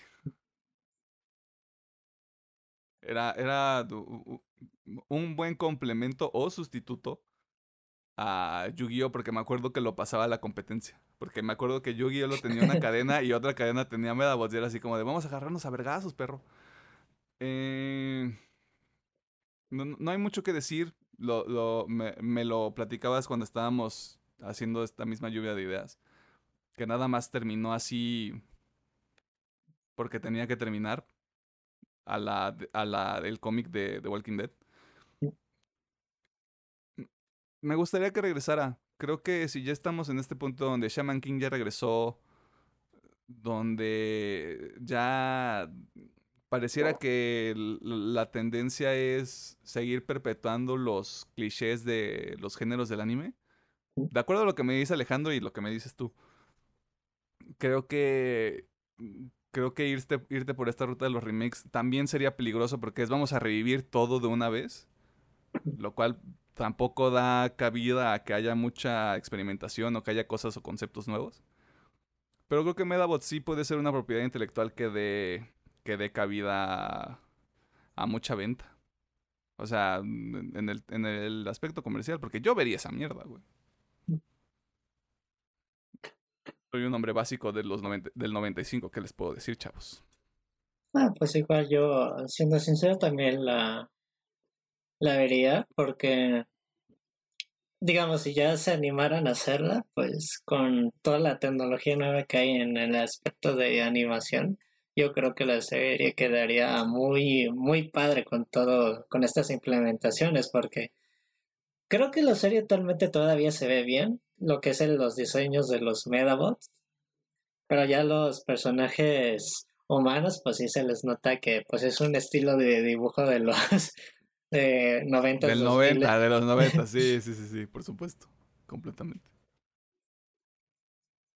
Ay, pues no sé, creo que es creo que es muy diferente comparar ahorita que lo estaba pensando, pues comparar Shaman King con Medabots porque Shaman King creo que sí es más grande. Medabots creo que sí es un tema de nicho porque estoy mostrando un poco mi privilegio, pero creo que antes de que llegara a la tele pública estaba en el cable. Estaba en el cable. Este. No sé. Depende mucho de, de si se. Igual que con Dead Space. Se encuentran con esta propiedad intelectual ahí llena de telarañas y dicen. Ah, ¿por qué no? Tenemos el dinero. Yolo. Mm hay infinidad de posibilidades, pero de nuevo, o son sueños guajiros, o van a ocurrir, o nos gustaría que ocurrieran. Que es lo mismo que sueños guajiros, no sé por qué lo dije. Eh, opción 3, Pedro. O mm. propiedad intelectual número 3. Mm, me gustaría más que nada que otra temporada, un episodio final final de Doctor House. ¡Ah! ¡No me hagas esto! continúa. Si vieron la serie, creo que tiene un buen cierre para la mayoría de los personajes, pero sí quedan dos cabos sueltos del final. Mm, spoiler. Al fin, digamos, el arco final trata de que a lo largo de la serie, pues ustedes saben que Wilson es el mejor amigo de House. En la última temporada le comenta que tiene cáncer terminal. Y así es de que los dos planean un viaje juntos en motociclista. Pero a azares del destino ocurre de que, como siempre, House comete un error en su vida y que lo va a volver a meter a la cárcel.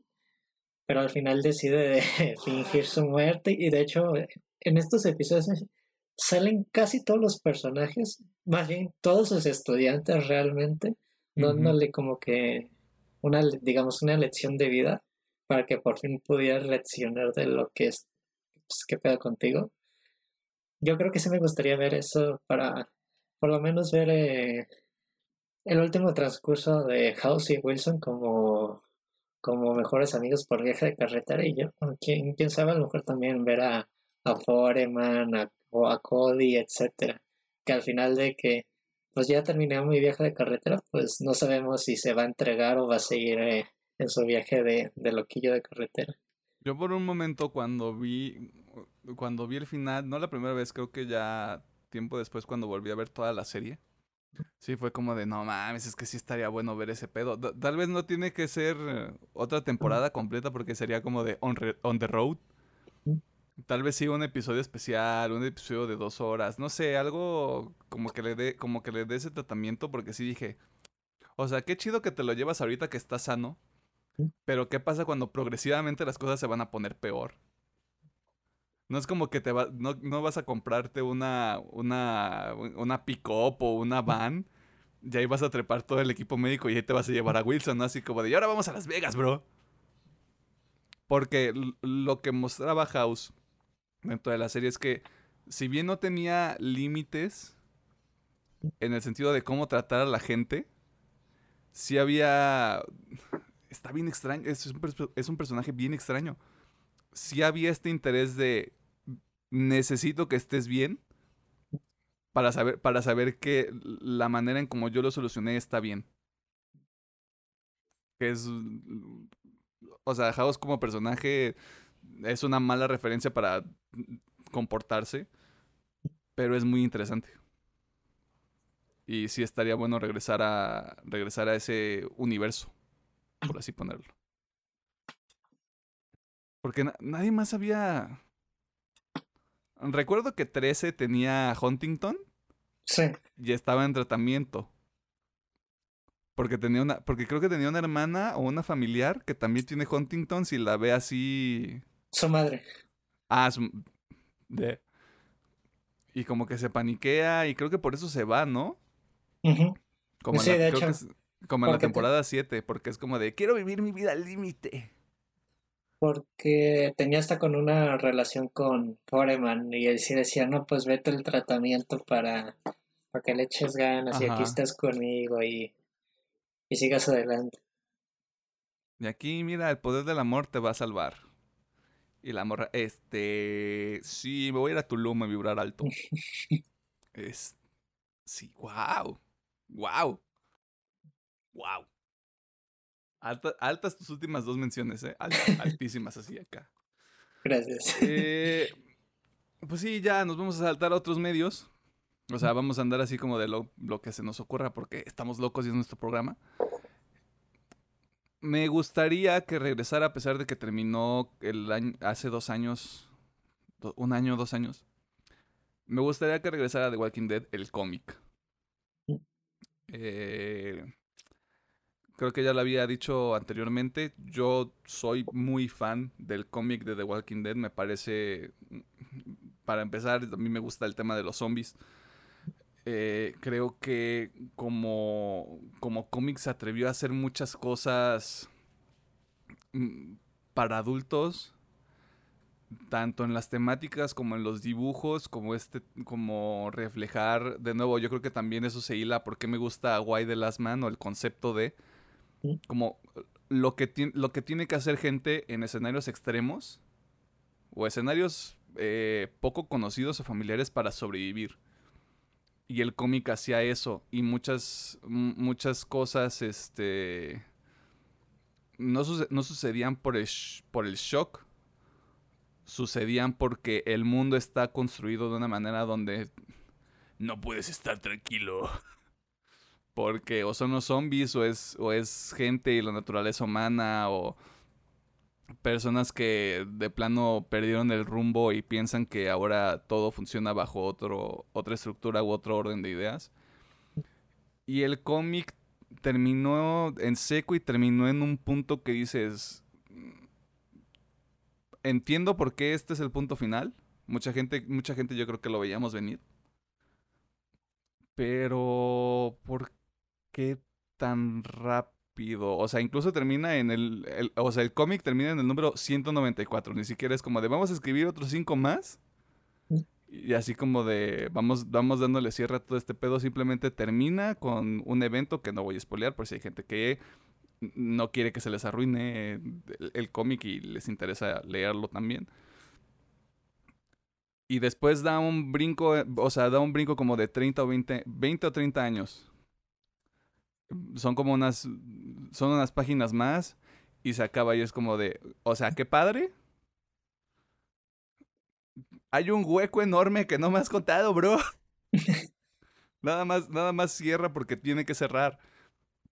Y creo que Robert Kirkman ya, ya había dicho así como, no, pues mm, ya era, ya era tiempo, era hora de terminarlo, lo cual se entiende, o sea, termina algo cuando esté en el punto más alto, pero siento que cierra tan de tajo que es como de, mm, bro, había cosas que faltaban contar, o sea, estabas construyendo otro otro evento u otra línea narrativa que se veía interesante y de, y de repente es como de, no, ya nos vamos, ya cierren todo, adiós. Y aquí me tienes como es... Estúpido. Eh, esperando que o, regrese o hagan otra, otra, otra cosa con ese universo, porque si era, o sea, en el cómic era, lo sigo teniendo como algo muy, muy, muy bueno en el, en el tema de los cómics. No es, no lo voy a comparar con un cómic de superhéroes, no lo voy a comparar con una novela gráfica, pero si a usted no le interesa ninguna de esas cosas, pero le quiere entrar al cómic, The Walking Dead es una buena opción. Solo tenga 18 años cuando lo vaya a leer. Yo nada más digo. ¿Quieres aventarte otra? ¿Quieres aventarte otra o...? Mm, bueno, ahorita una que tengo en mente me gustaría otra temporada a mí de Malcolm. A mm. mí es como que de mis series de comedia favorita, si lo ponemos así como el sitcom, creo que más bien es el sitcom de, por lo menos para mí decir de nuestra generación, pero que a mí sí me pegó mucho, creo que la comedia era muy divertida. Creo que rompía del esquema de la familia normal norteamericana porque tenían problemas de dinero con sus vecinos, ta, ta, ta. Los morros eran bien desmadrosos. Creo que la serie sí cerró bien, pero a otros personajes les podían dar un mejor, un mejor final porque tenían más potencial. Se queda el arco de, pues, cómo terminó su vida en ese aspecto, porque hasta en el final de la serie te ponen un giro de tuerca al final y te quedas de, ah, no, ¿por, ¿por, qué, ¿por qué hacen eso? el, giro, el, giro, al que te refieres, eh, spoilers, mexicana, like it, este, es el bebé, ¿no? Sí. que yo cuando lo vi fue como de, a ver, a ver, tiempo fuera. ¿Qué verga? o sea, ¿cómo? A ver, a ver. ¿En qué, ¿En qué momento? Pero sí, continúa. Es que tenía duda porque dije, si tal vez hay otra cosa, pero si es eso, no, no. Eh, sí veo complicado que regrese con el problema de, del actor de Frankie Núñez. Creo que está como que entre los mitos, digamos, la farándula, de que nunca se ha dado a entender de qué le pasó para que perdiera los primeros 18 años, digamos, de su vida que no los tenga en su memoria. Porque sé que el chavo trabaja como productor y escritor de música, pero así es de que, ah, no me acuerdo de esta etapa de mi vida, no sé si tuvo un accidente, etcétera. Y es como que, pues, qué extraño, a lo mejor hace algo muy personal que no quieren revelar de su vida, de por qué le ocurrió esto, pero sí es de que por ejemplo, Brian Creston sí dice, ah, no, pues si ocupa paro, yo, yo le apoyo con todo el dinero y amor del mundo, porque también tengo la serie en mi corazón y pues, todos los del cast los, quiero mucho. Y de hecho, hace poquito hubo una reunión de, del cast y, y también participó, no, no estaba, no estaba enterado de qué hablaron, si realmente lo reconoció, tuvo que ver la serie para que mínimo tuviera noción de ellos, porque si es Ah, tú eres esta persona con la que trabajé hace 20 años. Y que no me acuerdo quién es. Y que no me acuerdo de quién es, sorry. Le veo complicado, ojalá que regrese, pero sería cuestión de de a ver qué onda, porque ya creo que cada persona de la serie ya está muy enfocada en sus carreras respectivas y uno que otro desaparecido del medio. Eso es cierto. Porque esto, giró mucho el rumor, de hecho, por, por parte de, de esa reunión, que fue como de, no mames, reboot, remake, no sé, así como de spin-off, secuela, o sea, la gente se volvió loca y fue como de no. O sea, no hubo nada oficial, no hubo nada así como en piedra. Sí estaría bueno. Y sería cuestión de que el, de que mm, suena muy idílico, pero que se juntaran algunos de los escritores, o, o, sea, la gente, la gente que sí tenía como este sentido de la comedia que tú decías, de las observaciones, y, que esté suena muy romántico, pero que sí le tenga ese, ese, mismo cariño a los personajes como Brian Cranston lo tiene para la serie y la gente que trabajó con él. Creo que esa es la manera en cómo se puede armar un buen, una buena secuela o lo que sea que quieran hacer con Malcolm, si llegaran a hacer algo. Ah, también dato especial, en uno de los DVDs o originales de Breaking Bad o Blu-rays, hay una participación especial como él como Hal y Lois que sale que, que supuestamente estaban que Hal estaba soñando que era un, un, traficante de drogas haciendo alusión a Breaking Bad. sí sale esa actriz en Breaking Bad, ¿no? Según yo no me sale en ese corto, ¿no? O sí tiene una aparición especial en la serie. no me acuerdo. Hace mucho que no veo Breaking Bad. Me acuerdo, que sale en la ley y el orden porque hace poquito un capítulo donde sale. Eh, no me acuerdo. Además, creo que si hubiera salido, hubiera sido ese un momento tan, tan importante para que la gente lo tuviera así como, ¡No mames! Rompiendo. Rompiendo el internet. Rompiendo la web, como le dicen los chavos hoy en día. Estoy pensando. Bueno, tengo una ¿Mm? Que se los platicaba. Obviamente va, va a regresar, o sea, está más que cantado que va a regresar. Pero me voy con X-Men. X-Men en las, en las películas específicamente. Porque hubo, hubo una época. Mm, las películas de X-Men tuvieron épocas donde eran buenas luego eh, y luego regresaron y luego otra vez eh. Usted, usted sabe cuáles son esas películas, yo no voy a entrar en detalles. Creo que... Y es, creo que es el mismo caso con los Cuatro Fantásticos, fíjate. En el sentido de... de que lo que les falta es un tratamiento adecuado para poder pasarlos a un medio... Este al medio de la pantalla grande, ¿no? Este, al, séptimo arte, como le dicen.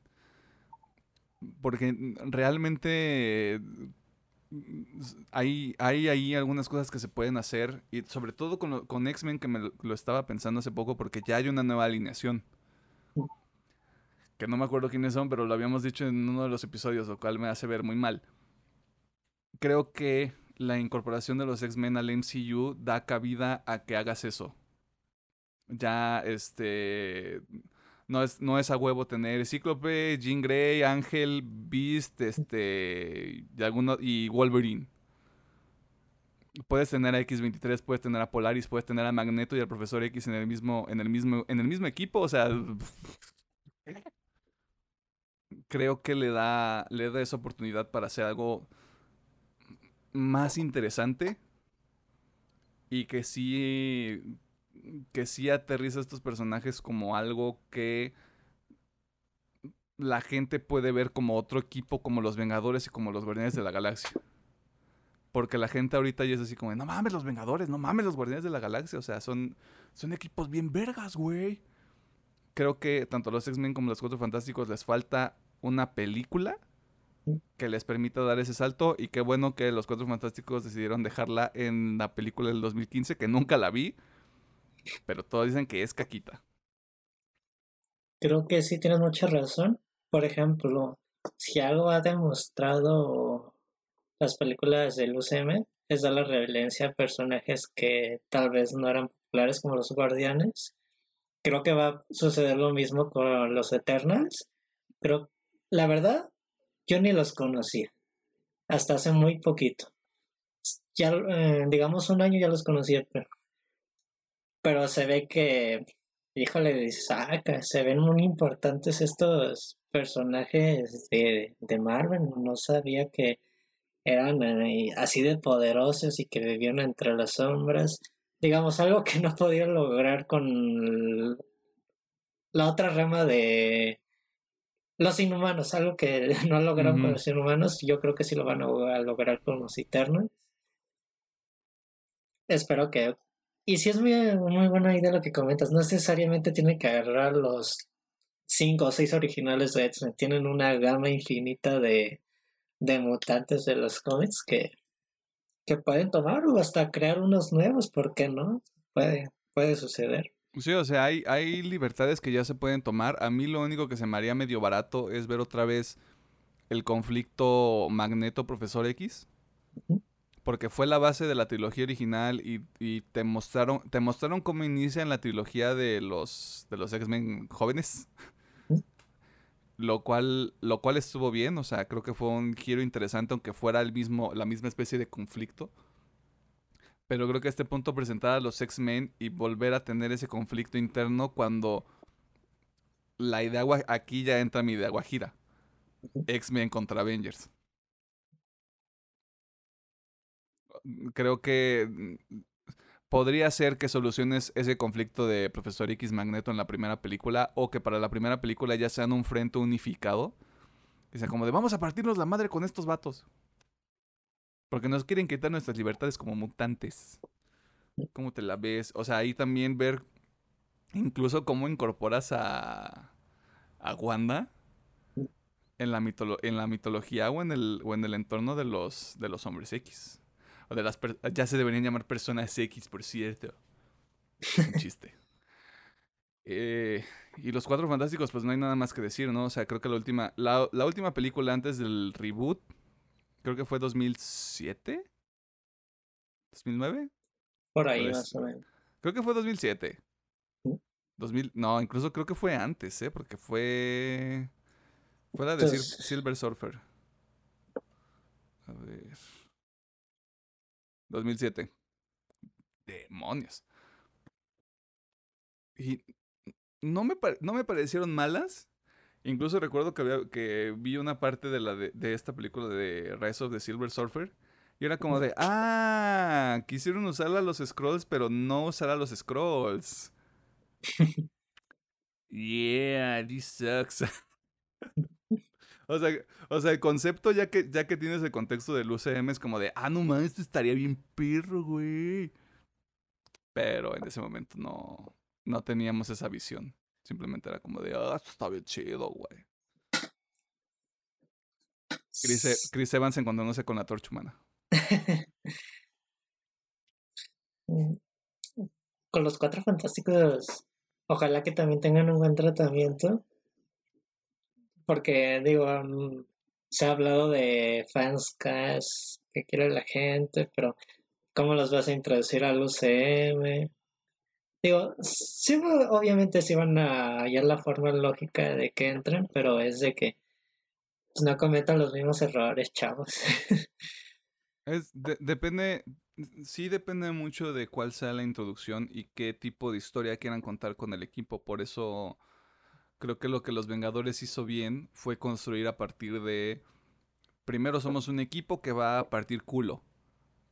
Y la segunda película de los Vengadores es, ya nos partieron el culo, ahora qué hacemos. para la tercera ya es como de ya, o sea, perdimos de la peor manera posible para que la cuatro sea, esta vez sí vamos a vengar a alguien, maldita sea. Creo que si hay una visión clara de los arcos o de los actos que tienen que pasar en cada película, si es que son, si es que son varias, en el sentido de trilogías, o no sé cómo quieran manejar a, esos equipos en particular. Creo que tener claro el viaje de cada, de cada equipo va a beneficiar mucho. En otras palabras, no hacer un, no hacer un Star Wars y no a, la I se va. Y vamos viendo cómo, cómo incorporamos todo. Que me parece muy complicado hacerlo para el UCM. Porque por alguna, alguna razón están metiendo a Eternals en, en este momento, en la fase 4, simplemente no, no veo por qué. No es queja, es simplemente. Forma parte de un plan. Pero ¿a dónde nos lleva el plan? Y lo divertido es el viaje.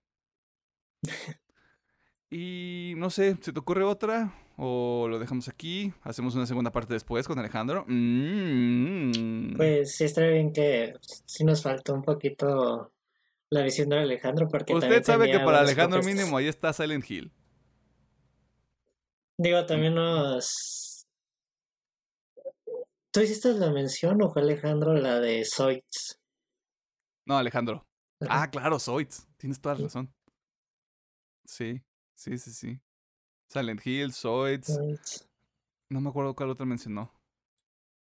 Creo que dijo otra, pero no, no lo tengo así en la mente. Pero bueno, usted ya sabe, Alejandro es un eterno enamorado de que Silent Hill regrese, aunque de manera pública él quiera mostrarse como una persona cerrada, fría y calculadora. Y mencionó Zoids, lo cual se me hizo un super throwback muy cabrón.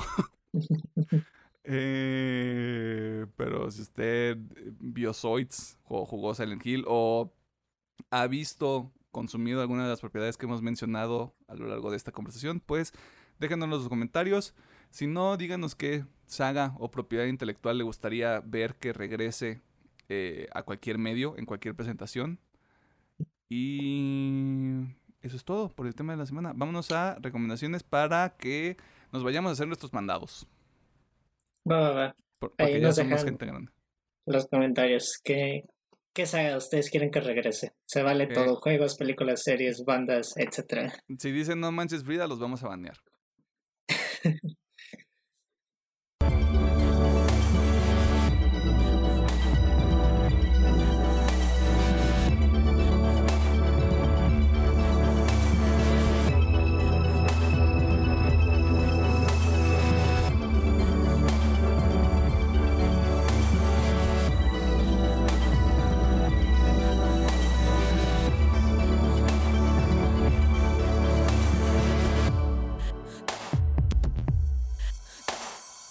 Nos encontramos en la sección de recomendaciones que también funciona como el cierre de este programa que usted nos hace el favor de ver o, y o escuchar a través de su plataforma preferida.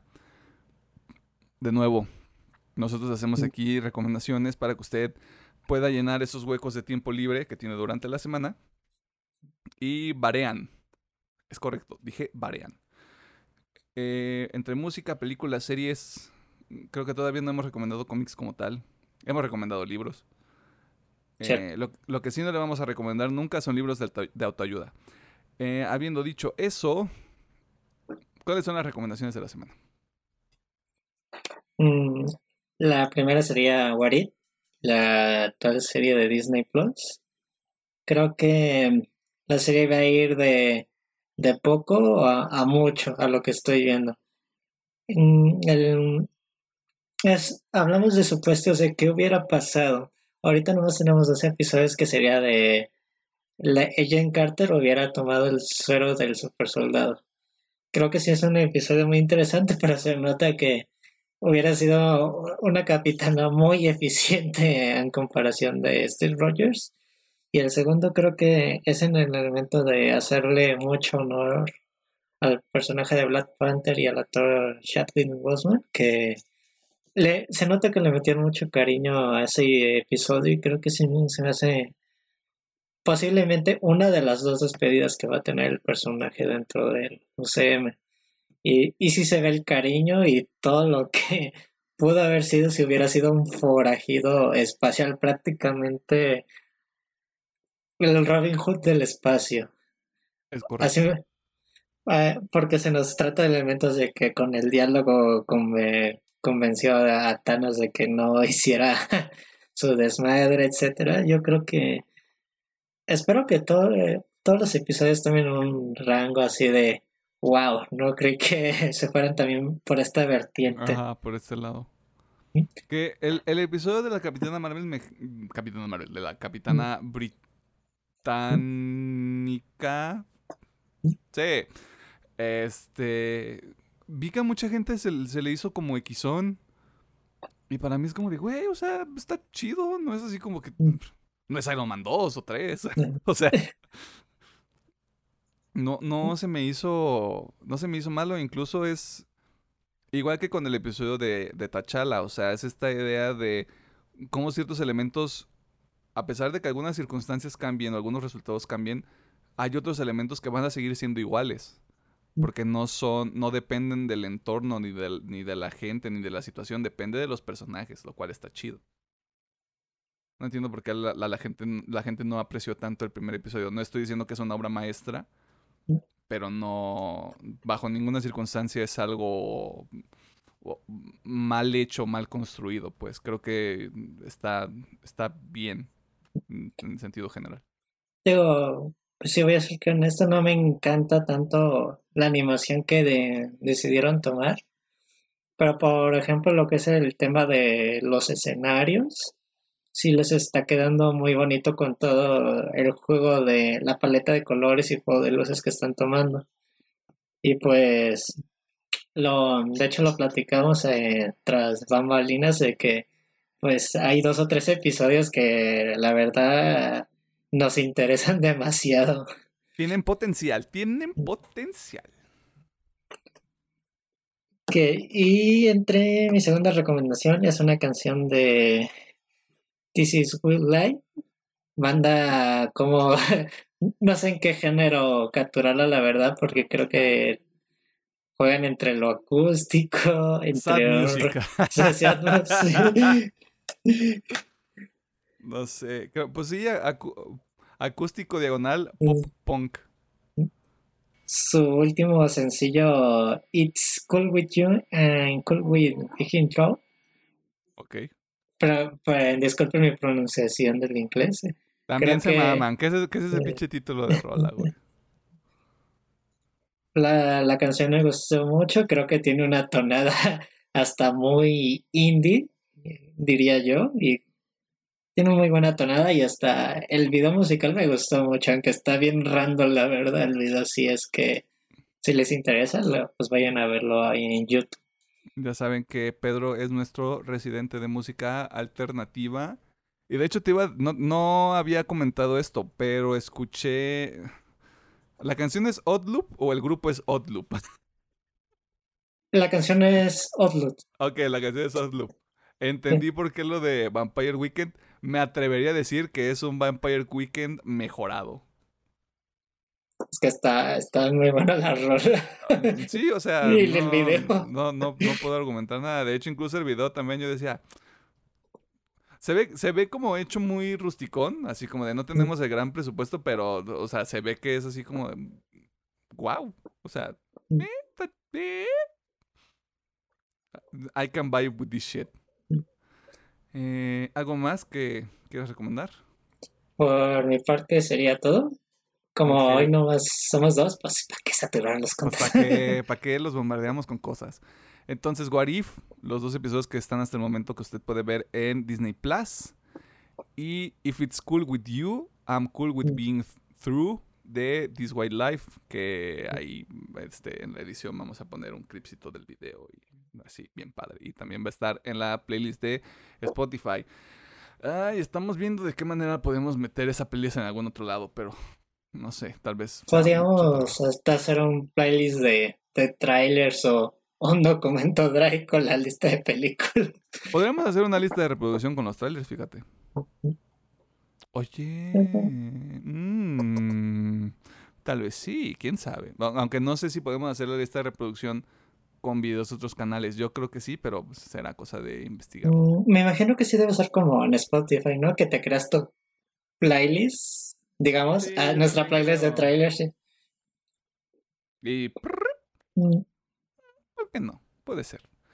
Eh, yo la semana pasada les dije que iba a recomendar un disco de reggaetón. Voy a cumplir con mis palabras. El disco se llama Colores. El artista es J Balvin. No, tengo mucho que decir, o sea, lo comentaba la semana pasada. No es como que yo me despierto todos los días y es como de yo necesito escuchar este disco. Yo escucho este disco en una reunión social. No es como que me ponga a bailar porque yo soy un tronco para bailar. Pero es como de a huevo, güey, sube de esa madre. Este. No, no hay mucho que decir, no hay mucho que profundizar. Creo que el señor Balvin y las personas que lo rodean en cuanto a la creación de la música y en general las personas que están en este en este género saben lo que hacen, o sea, no tienen una pretensión más allá de vamos a crear un, tono pegajoso y letras que disfruta la gente escuchar este mientras beben alcohol en espacios cerrados después de las 12 de la noche. no, no es una crítica, es por lo general lo que sucede con su música, ¿no? Eh, sí, creo que eso es todo. Escúchenlo. Creo que mantengo lo mismo que les decía la semana pasada. Tengan un poquito más de, de apertura. No tanto en el sentido de, de tenemos que consumir de todo para ser personas más inteligentes. No es, no es eso. Creo que diversas cosas tienen diversas fortalezas que uno puede este, visualizar o apreciar de otras maneras. No, no tiene que ser obligatorio para todos. No todo tiene que ser universal tampoco. Y... Ay, esto está bien padre. Eh, Every Time I Die sacó el último sencillo y ya reveló que sacó un disco el, el 22 de octubre. Dios mío, todo está bien. Eh, la canción se llama Post Boredom. Eh, estoy trabajando todavía en mi video sobre low teens. Espérenlo para tal vez mediados de septiembre. porque Mi manejo del tiempo es fatal. Eh, esto, este disco va a ser un claro contraste con, low teens. Es, desde cómo está la instrumentalización. Sigue siendo hardcore. Me caga este pedo de los géneros pero es hardcore. Creo que esta canción sí muestra un poquito más el sentido melódico que tiene la banda en general. y eso es todo. Tienen un disco que sale el 22 de octubre que se llama Radical. Lo cual. Lo cual. On point. Eh, y pues yo estoy muy emocionado, aunque no se escuche mi voz ni se vea en cómo me están percibiendo en el video pero a mí me gusta mucho cuando hay nueva música de bandas que me gustan. Hubo más canciones que salieron esta semana, pero como dijo Pedro, yo no voy a saturar a la gente de este bonito programa porque ya es miércoles y ya les van a pagar. Porque en la línea temporal esto salió el miércoles y estamos cerca de la quincena. La quincena es inminente. Palabras finales. Ya sabes cuáles son, ya sabes cuáles son, así que. ¿Sí? ¿No lo habíamos dicho ayer? sí, sí Pero para otro, otro episodio, ¿no? ¿O cuál eran las palabras finales? No me acuerdo. Ah, pensé que. Ah, te dije que lo iba a escribir y creo que no lo escribí, maldita sea. Según yo era para. En su momento llegamos a tener la despedida. Ah, claro.